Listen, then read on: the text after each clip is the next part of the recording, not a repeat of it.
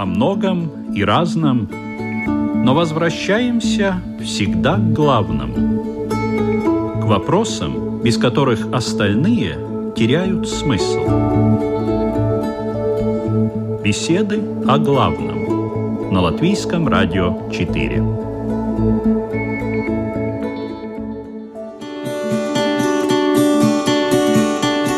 Здравствуйте, уважаемые радиослушатели! В эфире программа «Беседы о главном». Знаете такие поговорки? Не откладывай на завтра то, что можешь сделать сегодня. Или, например, тише едешь, дальше будешь. Или семь раз отмерь, один раз отрежь. Ну или сделал дело, гуляй смело. Есть еще масса подобных, иногда совершенно противоположного смысла высказываний – но насколько они верны? Действительно ли не нужно откладывать дела на завтра? Или все-таки утро вечера мудренее? Надо ли лишний раз поосторожничать или делать и потом спокойно отдыхать? Наши действия, какие бы они ни были, влияют на окружающих и на нас самих. Замечаем мы это или нет? Влияние может проявляться сразу или через некоторое время. Но как совершать эти действия, чтобы не повредить а помочь себе и другим. Сегодня об этом будем говорить с раввином Рижской городской синагоги Ильёху Крумером. Добрый день. Добрый день. И буддистом, руководителем Центра медитации Вихара Игорем Домниным. Добрый день. Добрый день. Итак, действия выполненное, невыполненное и отложенное. Каковы его последствия? В первую очередь для души. Ведущая Людмила Вавинска, и мы начинаем.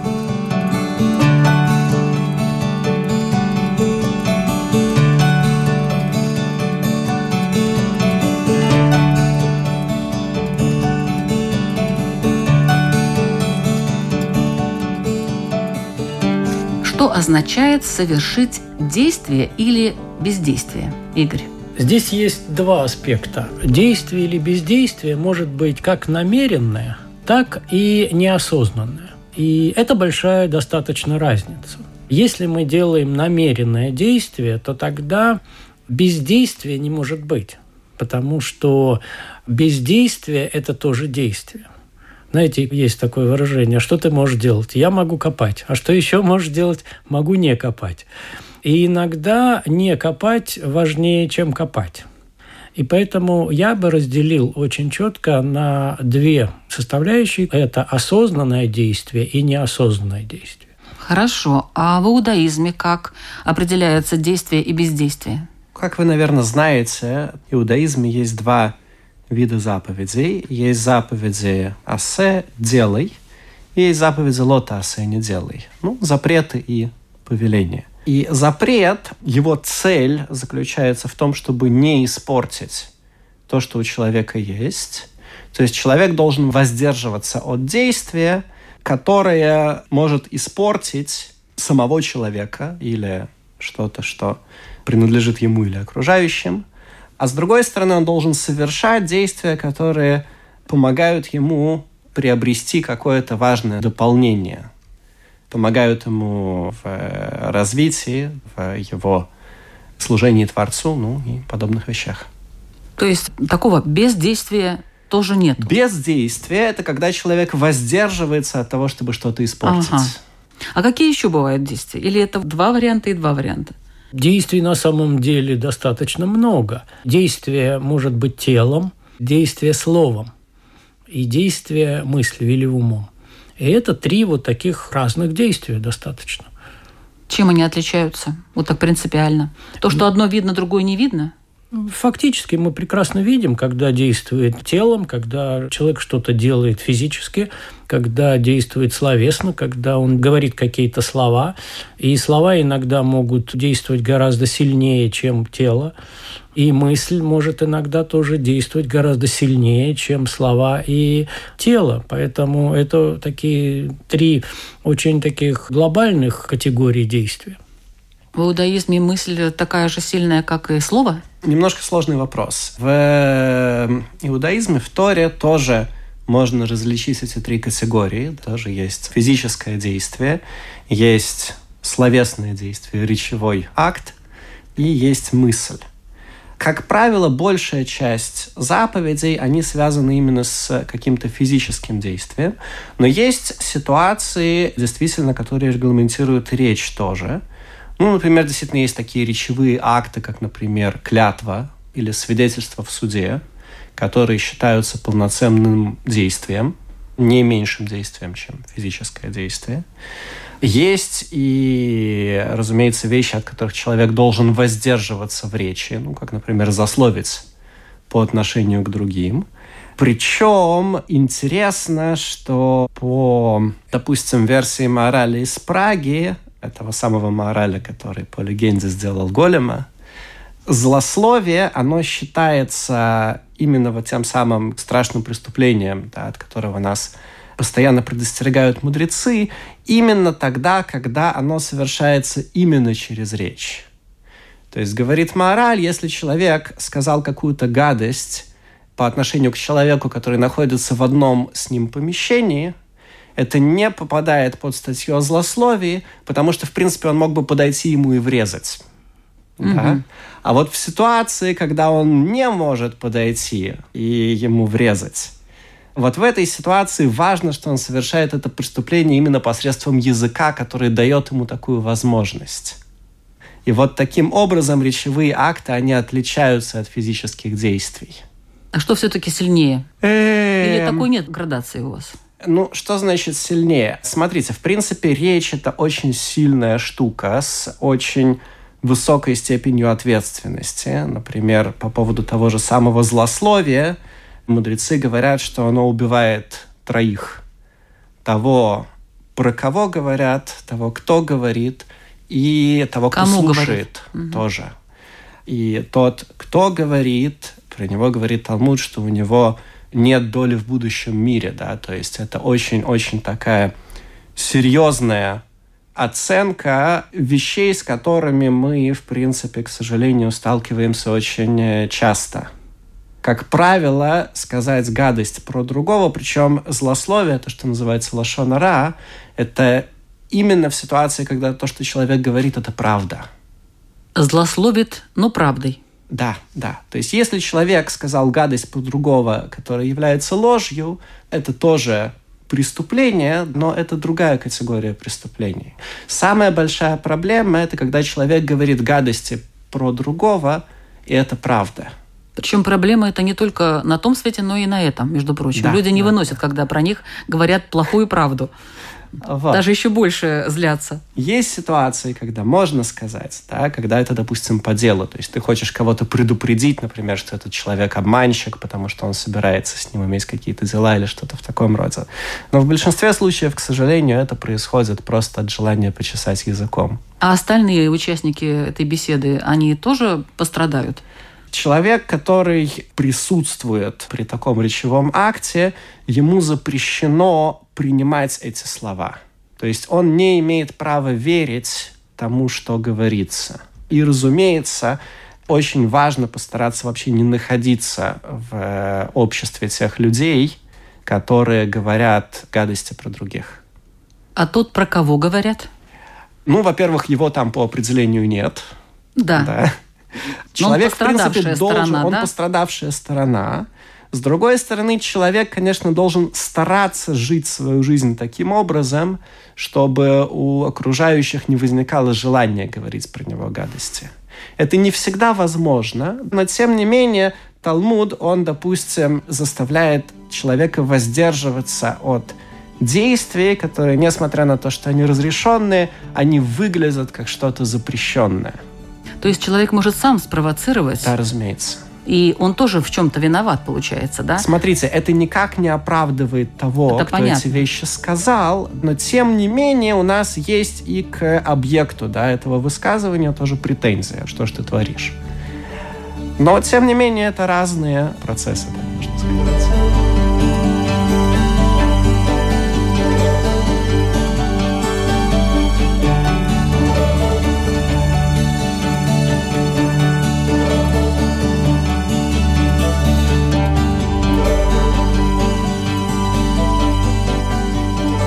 Почему действие не всегда приводит к хорошим результатам? Ну, здесь надо рассмотреть первое. Если действие производится неосознанно, это происходит очень часто. Люди делают что-то, потому что просто так положено, так принято, так вот привык.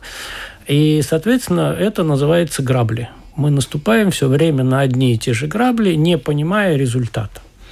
И тогда вероятность получения хорошего результата очень низка потому что это абсолютно лотерея. какая-то, да? Да, я пришел, э, ну, на столе стоит много еды. Я неосознанно, не понимая, что я делаю, взял первую попавшуюся и съел.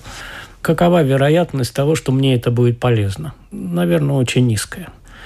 Если мы действуем осознанно, то тогда очень важно смотреть на получение результата. И когда мы действуем осознанно, очень важно спросить себя, зачем я это делаю что я хочу получить в результате. Каждый раз надо спрашивать или какие-то моменты? Каждый раз. Каждый раз. Осознанность, она как раз отличается от неосознанности тем, что мы перед тем, как делать, мы задаем себе вопросы, зачем я это делаю. И если я задаю себе такой вопрос, то действие, в принципе, не может быть неумелым. Потому что здесь два варианта. Результат может быть не достигнут или отрицательный. И тогда я научусь я пойму, что я сделал неправильно, и в следующий раз я буду делать по-другому, или я достигну этого результата, который я хотел в результате действия, и тогда я пойму, что я делал правильно, и, соответственно, тоже я понимаю, что я чему-то научился. То есть э, в любом случае осознанное действие развивает сознание или приближает человека к высшей духовности. Опять же, результат действия, он э, зависит не только от человека, но и от окружающего его мира, и от Всевышнего, который тоже может э, вмешиваться, скажем, в вмешиваться, да. Отсроченное действие, действие, которое производится через какое-то время, то есть не сразу. То есть человек вроде бы как принял решение, но не сделал. Вот в каком случае стоит это использовать, а в каком случае, допустим, утро вечера мудренее, а в каком случае сделал дело, гуляй смело. Или, допустим, не откладывай на завтра то, что надо бы сделать сегодня. Есть какие-то правила вот этого отсроченного действия? Или всегда лучше, чтобы действие было отсрочено, потому что тогда ты можешь задать вопрос «зачем?» Например. Ну, дело в том, что, как я уже говорил, перед любым действием надо задать себе вопрос «зачем?». И Но здесь... это недолго, да? Да, конечно, это происходит автоматически. Mm-hmm. Если человек это тренирует, то тогда этот вопрос просто, он даже не возникает как «зачем?». Это автоматически идет действие для чего-то. Угу. Теперь а, делать надо сразу или потом. Дело в том, что не существует одинаковых ситуаций вообще. Каждая ситуация, она абсолютно индивидуальна. На что нужно ориентироваться? Я думаю, что нужно ориентироваться на внутреннее состояние. Насколько есть внутренняя уверенность и насколько есть внутренняя неуверенность. Как это? Не уверен, не обгоняй. Угу. Поэтому, если ты уверен, если ты понимаешь, зачем, если ты понимаешь, что ты делаешь, то надо делать. Если ты не понимаешь, зачем и почему и что происходит, то, наверное, надо сесть, посидеть и посчитать до десяти, как говорится. Но... И еще есть одна такая вещь. Желательно не действовать под влиянием сильных эмоций. Угу. Вот мне сразу захотелось, вау, и я сразу вот увидел что-то, я это хочу сразу. Или наоборот, меня оскорбили, я это не хочу. И я сразу, реакция такая должна быть.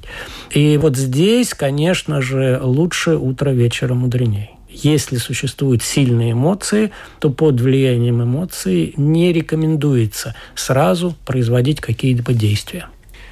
Можно задать вопрос о том, что человека подвигает к тому, чтобы это действие совершить, и что его, с другой стороны, удерживает. Бывает так, что у человека есть какие-то сильные желания. Бывает так, что эти желания, они находятся в какой-то, ну, условно говоря, серой зоне.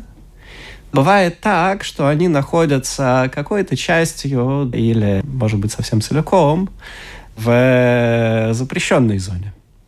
И в Талмуде по этому поводу есть такое интересное выражение, что Талмуд Хохем, мудрец Торы, если на него напало его дурное начало, то есть некое такое желание чего-то запрещенного, от чего он не может отделаться, то пускай он э, оденется в черное и накроется чем-нибудь черным, и пойдет в какое-то место, где его никто не знает, и там сделает то, что его дурное начало требует. Комментаторы Талмуда задают вопрос, как бы, а, собственно говоря, то, что он оделся в черное и пошел в место, где его никто не знает, по сути вопроса, чем это помогает. Да, вот именно. И отвечают, что есть основания надеяться, что пока он будет одеваться и идти в то место, вот где можно будет это сделать, есть надежда, что ему перехочется, что он сможет с собой справиться. В принципе, не очень хорошо идти на поводу своих желаний, даже если они разрешенные. То есть, ну, человеку надо себя контролировать. То самое простое, что ты можешь сделать, это сказать, ну, подожди еще пять минут. А потом, может быть, еще три минуты, еще две, да, и, может быть, где-нибудь там оно кончится. То есть это некая одна ситуация. Другая ситуация – это действительно, когда человек находится в каком-то таком состоянии сильного аффекта. Есть такое тоже общее правило в Талмуде, что если человек приходит к гневу, он приходит к ошибке. И одно из объяснений того, что произошло с Моисеем, с Мойши Рабейну, да, за что, собственно говоря, Всевышний наказал его, когда они с Аароном ударили, точнее, Мойши на самом деле, ударил по скале, чтобы вывести из нее воду, и за это не вошел в землю Израиля. И на самом деле Тойра не объясняет, что, собственно, они сделали неправильно. И одно из объяснений заключается в том, что Мойша разгневался. И как только человек разгневался, что бы он ни сделал, это будет ошибкой. Вообще все, что он не сделал. Так или иначе, да, это будет в какой-то степени ущербным.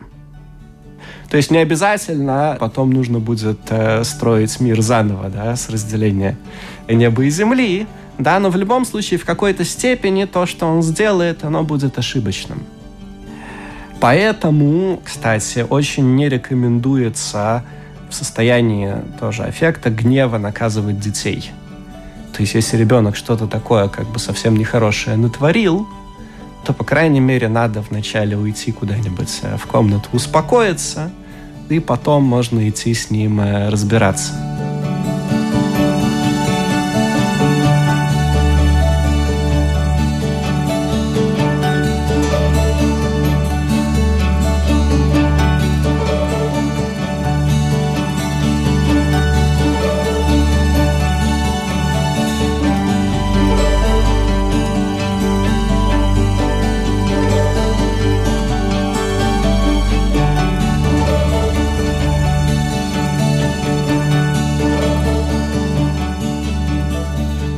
Желание отложить действие, которое возникает у человека просто из-за того, что он ну, не хочет что-то делать на самом деле. Это ну, простая лень? Это простая лень? Да, потому Или что... Или все-таки есть какие-то флюиды, которые, знаете, как серфинг такой вот. То есть вот ждешь момента, когда волна. И вот под эту волну ты пошел и вымыл пол, например. Я расскажу про себя. У меня бывают такие состояния, когда вот надо что-то сделать. И бывает такое, что я могу пересилить себя, и тогда это дело не идет. Вот. Оно что-то все время ломается. Что-то и мне нужно моей теории, да. потратить огромное количество времени для того, чтобы это сделать. Угу. Но иногда бывает такое, что подождать, потом я созрею, и потом раз, и сразу все удачно все вот сделалось. Что я и говорю. В данном случае очень важно наблюдать за самим собой. И вот найти этот баланс между тем, что делать-то все равно надо, и все равно заставлять себя надо. Не слишком сильно, но и не слишком легко. То есть не слишком сильно заставлять. Если пересилишь себя, то первая заповедь э, или первый обет буддизма – это не насилие. Угу. То есть если пересилишь себя и будешь делать Организм это все с насилием, вам? ну, не то чтобы организм, вся ситуация. Может, отомстит. и вся ситуация действительно будет да. такая, что никак. И, соответственно, нужно найти не слишком легко. То есть не слишком забросить это все и не делать совсем. То есть попытки что должны быть, да? Попытки. Найти вот этот вот момент, когда это будет наиболее удачно. Как говорил Будда, серединный путь. Ну, опять же таки, бывают разные ситуации. Да. Действительно бывает, что причина – это лень. Да, с ленью надо бороться, в том числе, если мы говорим об иудаизме, путем насилия. Но опять же таки человек должен оценивать ту степень насилия над собой, которую он э, в состоянии выдержать. То есть в конце концов ему нужно себя воспитывать, а не сломать. Бывают ситуации, когда действие, которое ему нужно совершить, оно связано, допустим, с каким-то высоким уровнем тревоги для него. Опять же таки надо стараться каким-то образом эту тревогу переводить в рациональное русло. Бывают ситуации, когда человеку по каким-то причинам не хочется сильно делать то, что делать необходимо. И если это связано, опять же, с какой-то заповедью Торы, то очень важно именно любое действие, которое человек обязан сделать, или даже которое у него просто есть возможность сделать хорошее действие, очень важно его делать быстро и сразу. Тот же упомянутый сегодня мораль, он э, говорит такую интересную идею, что в принципе Тора, она, как известно, существует вне времени. И можно так посмотреть на вещи, что время, в принципе, сама по себе это такая не очень хорошая штука. То есть с естественным течением времени вещи, как правило, портятся. То, что мы называем энтропией. И говорит Мораль, что если человек, он э, тянет выполнением какой-то заповеди, то он тем самым показывает, что эта заповедь, она существует во времени. И он ее таким образом портит. А если он это делает сразу, то как будто этого времени вообще нет – ну, в той степени, в которой та физическая реальность, в которой он находится, это ему позволяет. И вот тот путь, который его приводит к успеху. Еще здесь можно, наверное, добавить, что в качестве вот противоядия против отложенных дел – является, ну, как бы сказать так, ритуал. Ритуал – это планирование. То есть ритуал – это не обязательно какой-то там религиозный ритуал, а жизненный ритуал. Когда мы планируем свою жизнь, ну, допустим, помните, как э, тот самый Мюнхгаузен, 9 утра – подвиг, да? Вот, а этот говорит, что, говорит, я, говорит, 9 утра иду на работу. Я не говорю, что это подвиг, но что-то героическое в этом есть, да? И, в принципе, нам не хочется идти на работу в 9 утра, но мы знаем, что надо, и у нас не возникает вопроса, что мы можем не пойти на работу, да? Мы встаем и идем.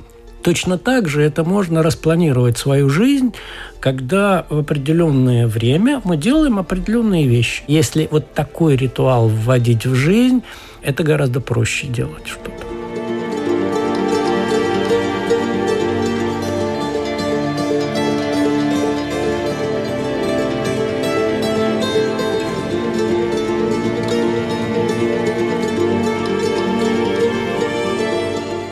Я напоминаю, что вы слушаете программу «Беседы о главном». Сегодня мы обсуждаем тему действия выполненное, невыполненное и отложенное. Каковы его последствия в первую очередь для души. И в программе принимает участие буддист, руководитель Центра медитации Вихара Игорь Домнин и раввин Рижской городской синагоги Ильёху Крумер.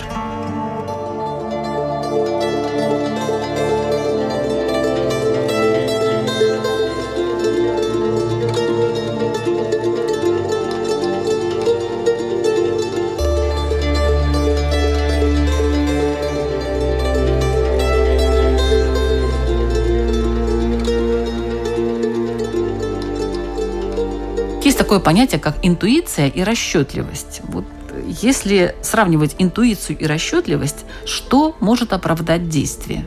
Есть такие люди, у которых интуиция хорошо развита, и которые умеют чувствовать течение вещей. Это не значит, что это освобождает человека от э, необходимости думать о том, что он делает. Но иногда, особенно в ситуациях, когда, в принципе, ну, изначальных данных их недостаточно для принятия, скажем, информированного решения, это бывает очень важно.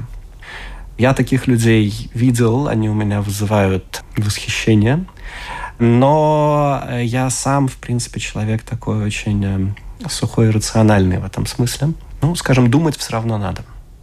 Ну, хорошо, думать надо, но вот если человек, скажем, все рассчитал, это оправдает какое-то действие, он может потом, скажем, заранее, заранее постелить соломку где-то и сказать, что вот я рассчитывал так вот и так, вот все у меня вроде как было по полочкам, но не вышло. Ну, опять же таки, бывают разные ситуации. То, что человек рассчитывает, это еще не значит, что он рассчитывает правильно. Да, и что, в принципе, он умеет это делать. То есть лучше что? Все-таки своей интуицией исследовать или просчитать действие? Я думаю, что, ну, во-первых, каждый человек, он, в принципе, должен знать себя, знать, или у него действительно есть чувство вещей, и он тогда может полагаться на это чувство. Но в любом случае, мне кажется, что очень важно понимать, что ты делаешь. Я думаю, что здесь очень важно понять, что такое интуиция. Потому что если под интуицией понимать сверхсознание, то есть тот расчет, который выше нашего логического сознания. И тогда это нужно действовать по интуиции. Но очень редко у кого это есть. Ну, допустим, есть очень высокие профессионалы в какой-то своей области. И он приходит, ну, допустим, ремонтник какого-нибудь там аппарата. Он отработал там 20, 30, 40 лет ремонтником. Он приходит, и ему не надо полностью разбирать аппарат. Он на интуиции знает, что там может быть.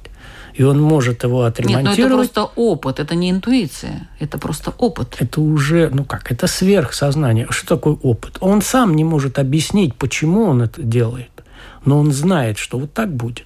Это и есть интуиция. А очень часто под интуицией понимается просто гадание. Даже не гадание, а просто, ну, как бы сказать, ну, нежелание думать. Я вот действую по интуиции. И обычно это вот действие по интуиции, оно ничему хорошему не производит. Поэтому мое мнение, что лучше все-таки всегда постараться рассчитать, постараться подумать, а дальше смотреть, что получится потому что мы не властны над реальностью, реальность живет своей жизнью, но мы можем создать вероятность, при которой мы повысим благополучный результат. Но если мы не будем ничего рассчитывать, ну, тогда вероятность, соответственно, будет очень низка. Вот вероятность, да. Вообще-то, говорят, на три хода надо рассчитывать хотя бы. На сколько ходов надо рассчитывать вперед э, свои действия? Ну, до самого конца. Ой, ну, там может быть и много ходов. Так уже, дальше уже, знаете, все сложнее и сложнее, много вероятностей, вероятностей развития событий, поэтому хотя ну, Талмуд говорит, что человек должен, в принципе, беспокоиться о своей жизни вплоть до последней лопаты, которая кладется на его могилу. Ну да, но совершая как, действие. Как он может? Хотя бы на три? Шага Я не вперед. думаю, что есть такое хотя бы. Насколько ты можешь? Очень важно, этим э, умный человек отличается от идиота. Умение видеть, что будет результатом его действий. Во-первых, умение, а во-вторых, в принципе, заинтересованность в этом. Потому что, собственно говоря, можно сказать, что идиот – это тот, которого это не интересует принципиально. Важно сделать, да, что ж там будет, ну... И поэтому, чем дальше человек может, все время нужно стараться просмотреть это ну, настолько далеко, насколько ты можешь. Потому что ты за эти последствия несешь ответственность. И что значит ответственность? Это значит, что когда они наступят, ты должен быть тем человеком, который с ними разбирается. Не то, что тебя накажут за то, что ты там сделал так-то или не так-то, а ты должен быть тем человеком, который, если что-то получилось не так, как надо, ты должен быть тем человеком, который вернет это в правильное русло. Вот хорошо бы, если все бы так думали. Но, к сожалению, обычно люди что-то делают, а потом отвечать за это все другим приходится. Это довольно часто бывает. Но Знаете, все равно каждый человек рано или поздно отвечает. Ну, да. Отложенный ответ, скажем так.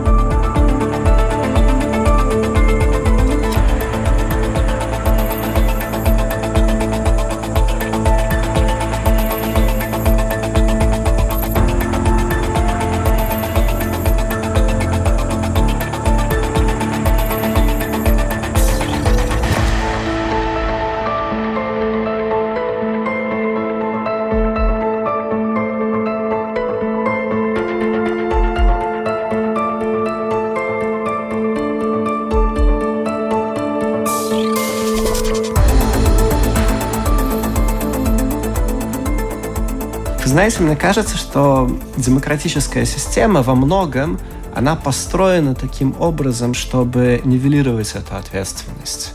Потому что суть ее заключается в том, что человек, который принимает решения, если его решения оказываются неправильными, то его снимают с должности.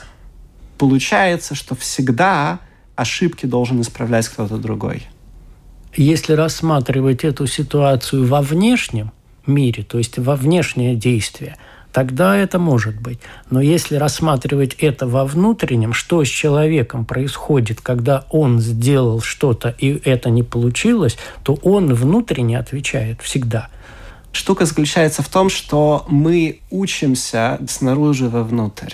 А буддизм говорит, что мы учимся изнутри вовне. Бывает, вот этим отличается так, иудаизм э... от буддизма есть на самом деле и в ту, и в другую сторону движения. То есть, разумеется, как бы мы влияем на общество, но и общество тоже влияет на нас. Здесь очень интересная как бы тема, что буддизм говорит, что в действии приоритет внутри, то есть приоритет мысли. Из мысли рождается слово, из слова рождается действие. И поэтому важнее отрабатывать внутреннюю сущность. Не делать, а быть. И поэтому, если человек изнутри благой сам по себе, то и дела автоматически будут благие. Но понятно, что можно делать через благие дела, воспитывать мысль. И здесь где ставить акцент? Вот мы говорили об отложенных действиях, а вот когда промедление смерти подобно? Ну, когда, собственно говоря, дело оно идет о жизни и смерти. Есть один из запретов Тойры, что нельзя стоять над э, кровью своего ближнего. То есть имеется в виду, что если человек он находится в состоянии опасности, то ты не можешь просто стоять и смотреть, как это происходит. Есть такой интересный пример в Талмуде, который называется хасид шойта, то есть ну, сумасшедший благородный. Есть всякие ограничения, которые человеческое благородство накладывает, ну, например, там, не знаю, не смотреть на обнаженную женщину. И вот если на глазах у человека, допустим, женщина тонет, не дай бог, в реке, если он поворачивается и говорит, ну, на это же нельзя смотреть, то возникает такая ситуация. Если есть опасность для жизни, надо спасать жизнь. Только в таком случае? Ну, если мы говорим именно о смерти, то да. Нет, смерти подобно. Смерти подобно. Ну, допустим, приведу такой пример. Двое, мужчина и женщина, и вот в какой-то момент она задает ему какой-то вопрос, а он не отвечает на него, молчит. Или наоборот. Мужчина задает вопрос женщине, она молчит и не отвечает. Знаете, сделать нужное дело в нужное время – Наверное, это и есть задача духовного развития. Потому что, наверное, только Будда может точно всегда действовать в соответствии с ситуацией. Как говорится, жить в соответствии с жизнью. Ситуация идет, и мы обычно либо опережаем ситуацию, либо не попадаем в ситуацию. А увидеть жизнь, увидеть реальность и сделать действие точно, это и есть, наверное, задача развития человека и развития сознания. То есть кто-то из них чуть-чуть поспешил, а кто-то чуть-чуть опоздал. Мы всегда либо чуть-чуть спешим, либо чуть-чуть опаздываем. Очень редко что мы делаем вовремя.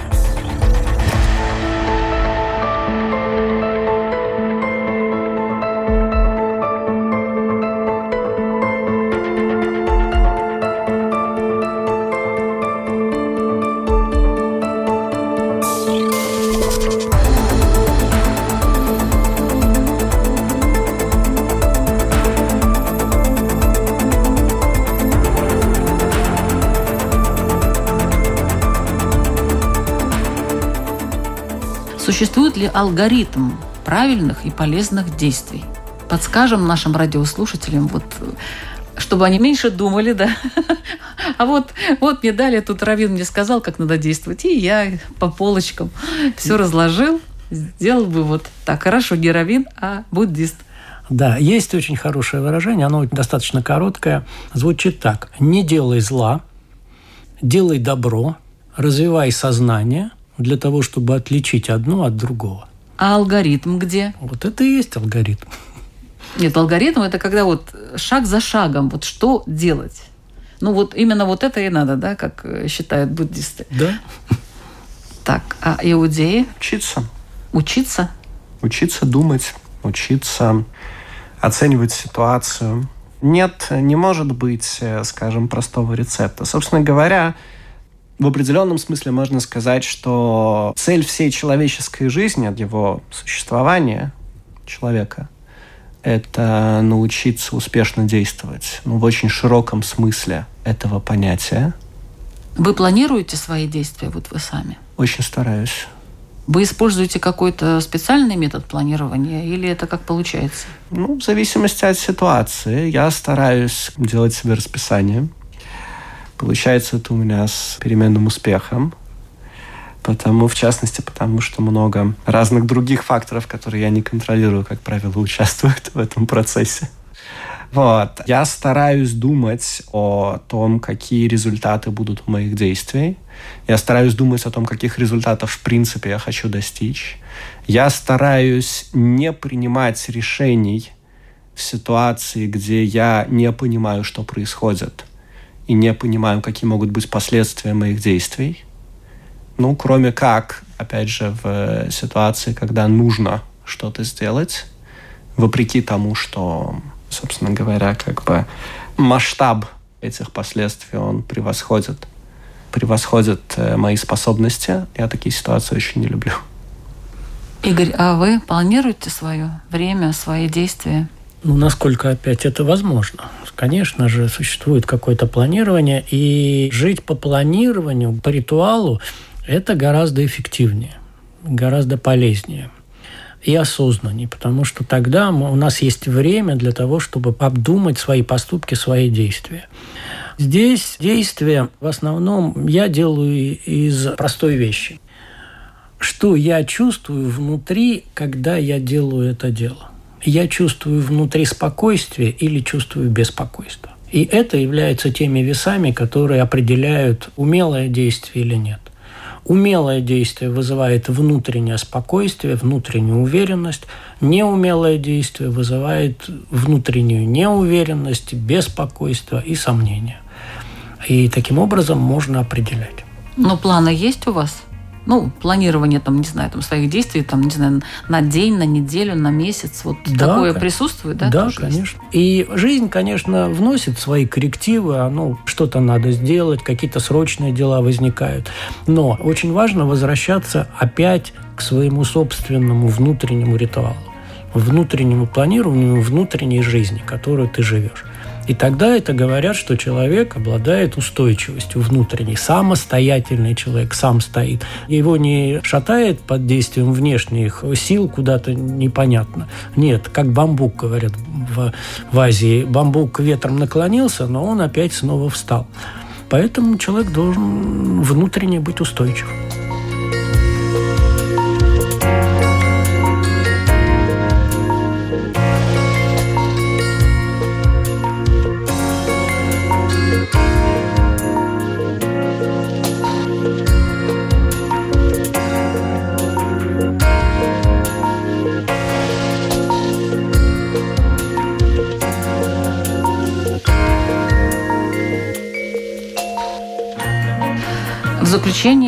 Я попрошу участников задать свои вопросы нашим радиослушателям, чтобы вы, уважаемые радиослушатели, сами для себя на них ответили. Пожалуйста, первый вопрос задает Равин или Йоху Крумер. Есть такой известный персонаж хасидских историй Рабизуся, реальная историческая личность. Вот. Есть про него много всяких разных историй. Одна из историй следующая. Однажды он шел по дороге, и вдруг нашел на этой дороге мешочек, а там 100 э, рублей. По тем временам это была некая, значит, сумасшедшая сумма. Ну, он взял этот мешочек, приходит в деревню, куда он держал свой путь, и видит, что там люди бегают по деревне, все в э, жутком э, возбуждении и огорчении. Он спрашивает, что произошло. Ему говорят, вот, барышню выдают замуж, и пропало приданное, Приданное. да, то, собственно, на что свадьбу надо было организовывать и так далее. Он спрашивает, ты что пропало? Ему говорят, вот э, 100 рублей. Он говорит, ну вот, я как раз нашел 100 рублей, да, вот отдает этот самый мешочек и говорит, ну ладно, я пошел. Разворачивается, уходит. Они открывают мешочек, начинают пересчитывать, да, там оказывается 95. Ну, в общем, догнали Раби Зусю, наваляли ему как следует, отобрали оставшиеся 5 рублей. На этом история заканчивается. Как бы традиционный вопрос, а что, собственно говоря, было в голове у Раби Зуся? Мой наставник, Равшлома Нахат, когда он мне рассказывал эту историю, он объяснил ее следующим образом, что, очевидно, по какой-то причине жители этой деревни, они заслужили то вот огорчение, котором они находились. Почему-то было необходимо, чтобы они не были, скажем, в излишней радости от этой свадьбы, да, успешно собранного приданного для бедной невесты. И если бы Раби Зуся просто взял и отдал бы им 100 рублей, то непонятно, какой трагедией это могло бы кончиться для того, чтобы их вернуть в то состояние, в котором было необходимо, чтобы они находились. И поэтому Раби Зуся изобрел такой вот способ вернуть им 100 рублей, и при этом, чтобы они не сильно радовались тому, что они у них есть. То есть вроде как и деньги есть, да, и баланс сошелся. Вот. Но можно задать такой вопрос. А что, собственно говоря, человеку важней? Успешное действие или радость от того, что он его сделал? Спасибо. Интересный вопрос. Буддист Игорь Домнин. Ну, я тоже расскажу одну такую гипотетическую историю. Она заключается в следующем, что два монаха, буддийских монаха, решили построить большой монастырь на Шри-Ланке. Долго собирали деньги, собирало все общество деньги. Они собрали деньги, сели на корабль и поплыли на Шри-Ланку. И монахи, они были достаточно продвинутые, и в определенном состоянии они могут читать мысли других людей. И один из них прочитал мысли людей, что команда, понимая, что монахи везут большие деньги, решила их убить. И они понимают, что не просто их убить, а забрать деньги и таким образом сделать очень негативное действие, ну, как бы не против буддизма как целом, против учения. И теперь перед монахами стоит дилемма. Или убить команду. А они могли это сделать? Да, они могли это сделать. Или дать убить себя команде. Первое, если они убивают команду, они нарушают обет ненасилия. Второе, они дают команде создать себе очень неблагую карму. То есть после этого вся команда, после того, как они убьют монахов, заберут деньги, они провалятся в ад и будут в аду. Что делать монахам? Сегодня, конечно, у нас вопросы очень сложные. Но и тема непростая, надо сказать. Есть такой вариант. Вы можете ответить на эти вопросы на страничке «Беседа о главном», на Фейсбуке есть такая страничка «Беседа о главном». Мы напечатаем эти вопросы там, два этих вопроса от раввина и от буддиста. Вы ответите на эти вопросы, и самые лучшие ответы получат призы. Какие призы, я сообщу позже. А у меня на Фейсбуке как раз и стоит такое изречение в качестве мота. «Сделай шаг, и мир изменится». Вот действительно, сделайте шаг, и мир изменится. Он может измениться в любую сторону, в хорошую, в плохую для вас. Может по-разному измениться, но если вы этот шаг не сделаете, вы не сделаете это действие, этот шаг, мир будет таким, какой он сейчас есть. Если он вас устраивает, пожалуйста. Если не устраивает, смело делайте этот шаг. Но учитывайте то, о чем сегодня сказали участники программы, все их советы, и тогда у вас все будет хорошо. В эфире была программа «Беседа о главном», ведущая Людмила Вавинска. Всего доброго.